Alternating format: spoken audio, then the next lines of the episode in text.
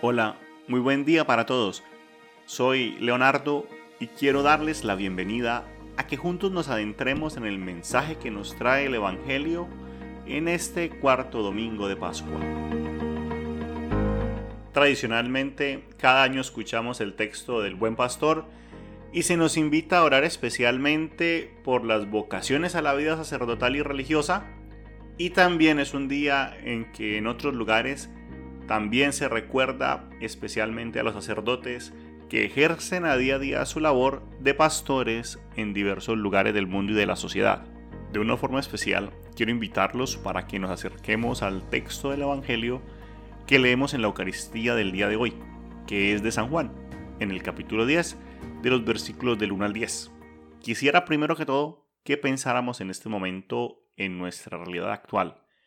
Estamos aún en un tiempo de confinamiento y de crisis por la pandemia mundial del COVID-19, donde de una forma directa se ha criticado la actuación de nuestros líderes mundiales y su posición en función del cuidado de la población en general.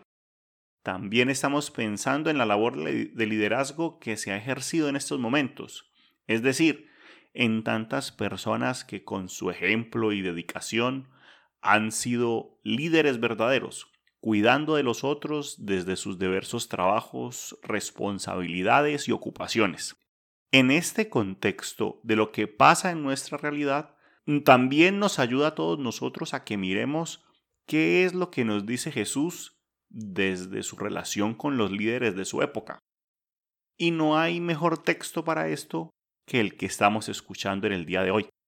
Es importante que recordemos que en el Evangelio de San Juan el cual hemos abordado de una forma muy constante y muy cercana desde la Semana Santa hasta nuestros días, siempre hay un diálogo muy cercano con las escrituras del pueblo judío, las cuales nosotros llamamos el Antiguo Testamento. Y en especial, en este pasaje que escuchamos, hoy hay dos temas que son muy comunes en todo el Evangelio, que son el primero, la vida y las veces que Jesús se nombra a sí mismo yo soy. El tema tal vez que se hace bastante común y que se podría agregar a los otros dos anteriores es el de el pastor. Quiero contar aquí mi historia de la experiencia de pastores. En el pueblo Samburu del norte de Kenia, la principal actividad económica es la del pastoreo nomádico de ganado. Y tal vez lo más característico para mí era que siempre iban detrás del rebaño, orientándolo desde la parte de atrás. En Etiopía, por el contrario, cuando vivía con los Afar, quien pastoreaba iba siempre adelante. A donde se movía el pastor, en esa misma dirección, era la que tomaban las cabras que tenía. Diferentes modos de dirigir, pero siempre un gran interés que el rebaño sobreviviera, porque si lo hacía, sobrevivía el pastor y su familia. El pastor necesita del rebaño y el rebaño necesita del pastor. En la Biblia, la figura del pastor siempre ha sido identificado con la del líder. En el Antiguo Oriente, los reyes y gobernantes siempre fueron representados con un callado de pastor para simbolizar que la primera labor era la de orientar la gente, la de orientar su pueblo. Y es una figura que sigue presente en muchas organizaciones civiles, incluso en cofradías, donde sus líderes se identifican con este símbolo. La figura de líder y de gobernante que más se resalta en el pueblo de Israel es la del rey David, porque era un hombre del pueblo, porque logró la unidad de las tribus de Israel y porque sobre todo era un pastor de profesión.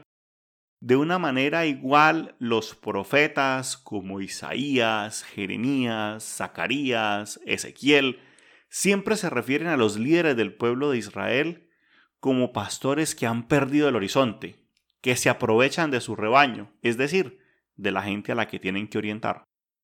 Hay otra cosa muy interesante en el Evangelio de San Juan, y son las fiestas en las que Jesús participa en el capítulo 5, Jesús asiste posiblemente a la fiesta de Pentecostés.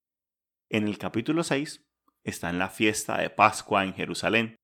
Entre los capítulos 7 al 10, Jesús se encuentra en la fiesta de los tabernáculos, que es donde encontramos este texto del buen pastor del día de hoy. Y al final del capítulo 10, Jesús participa en la fiesta de la dedicación del templo, que en hebreo se llama Hanukkah. Entonces, al momento de hablarnos del buen pastor, Jesús está en una fiesta. Y una fiesta que es bastante particular del pueblo de Israel, la fiesta de las tiendas.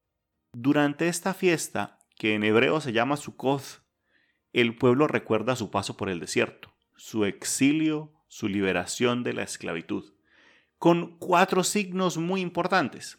El agua, recordando el agua que brotó de la roca cuando había sed, la luz y el fuego con el que se dio la ley, el templo como el lugar que representa a Dios que está al lado de su pueblo, y las tiendas de campaña recordando la movilidad del pueblo y el no aferrarse a los bienes porque estos son pasajeros. Este tiempo fue marcado por la presencia de grandes líderes, de verdaderos pastores, que guiaron al pueblo en los momentos más difíciles de su existencia. El texto del buen pastor nos permite reconocer entonces quién es Jesús para su comunidad, como buen pastor que cuida, alimenta y acompaña, contrario, o mejor dicho, opuesto a los fariseos y líderes de este tiempo, que son criticados porque buscan su propio beneficio, a costa del bienestar de los demás. Hay tres grandes temas que se desarrollan en la lectura. El primero el pastor frente a los ladrones, donde Jesús se nos presenta como aquel que vela por los intereses y bienestar de aquellos que han puesto su confianza en Él, y nos invita a todos a que reconozcamos que nuestras decisiones deben tener en cuenta la vida y necesidades de quienes de una forma u otra dependen de nosotros. El segundo tema es Jesús que se presenta a sí mismo como la puerta de las ovejas. Aquí Jesús se nos descubre a nosotros como el medio por el cual podemos acercarnos a la vida del otro. La fe en Jesús nos debe llevar a sentirnos seguros y sobre todo a brindarle seguridad a aquellos que están cerca y que necesitan de nuestro apoyo. Y en el tercer tema, vemos al pastor que es dueño de las ovejas frente al asalariado, donde entendemos que aquellos que no son capaces de cuidar de la vida de la otra persona son ladrones, personas que se aprovechan de los otros.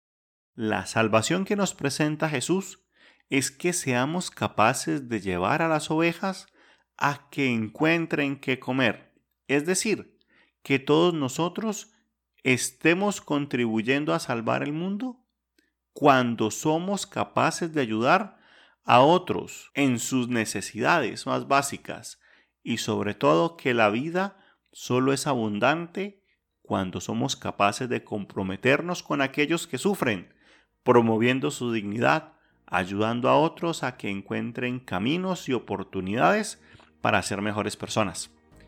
Este domingo se nos invita a todos nosotros a que recordemos que tenemos estas grandes responsabilidades, la de ser buenos pastores y también la de ser buenos seguidores o rebaño de Jesús.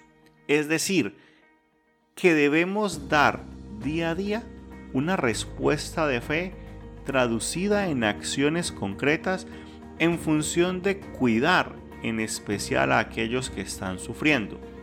De la misma manera estamos llamados a apoyar a nuestros líderes de una forma crítica y directa, porque la responsabilidad de orientar la vida del pueblo debe medirse en la capacidad que tenemos de acercarnos a la vida del otro y de dejarnos conmover por ella. Y finalmente, estamos todos invitados también a mirar los signos de nuestro mundo de hoy y ver que tenemos ante todo el reto de seguir adelante y hacer lo mejor posible para que salgamos juntos de esas situaciones de dolor y de dificultad, para sentirnos todos verdaderamente comunidad y familia desde el servicio desinteresado hacia los demás, que podamos decir, como Luis de Góngora lo dijo durante el siglo de oro, pasto al fin tuyo hecho, ¿cuál dará mayor asombro? ¿El traerte yo en el hombro o traerme tú en el pecho? Prendas son de amor estrecho, que aún los más ciegos las ven. Oveja perdida ven, sobre mis hombros que hoy no solo tu pastor soy, sino tu pasto también. Un muy feliz día para todos.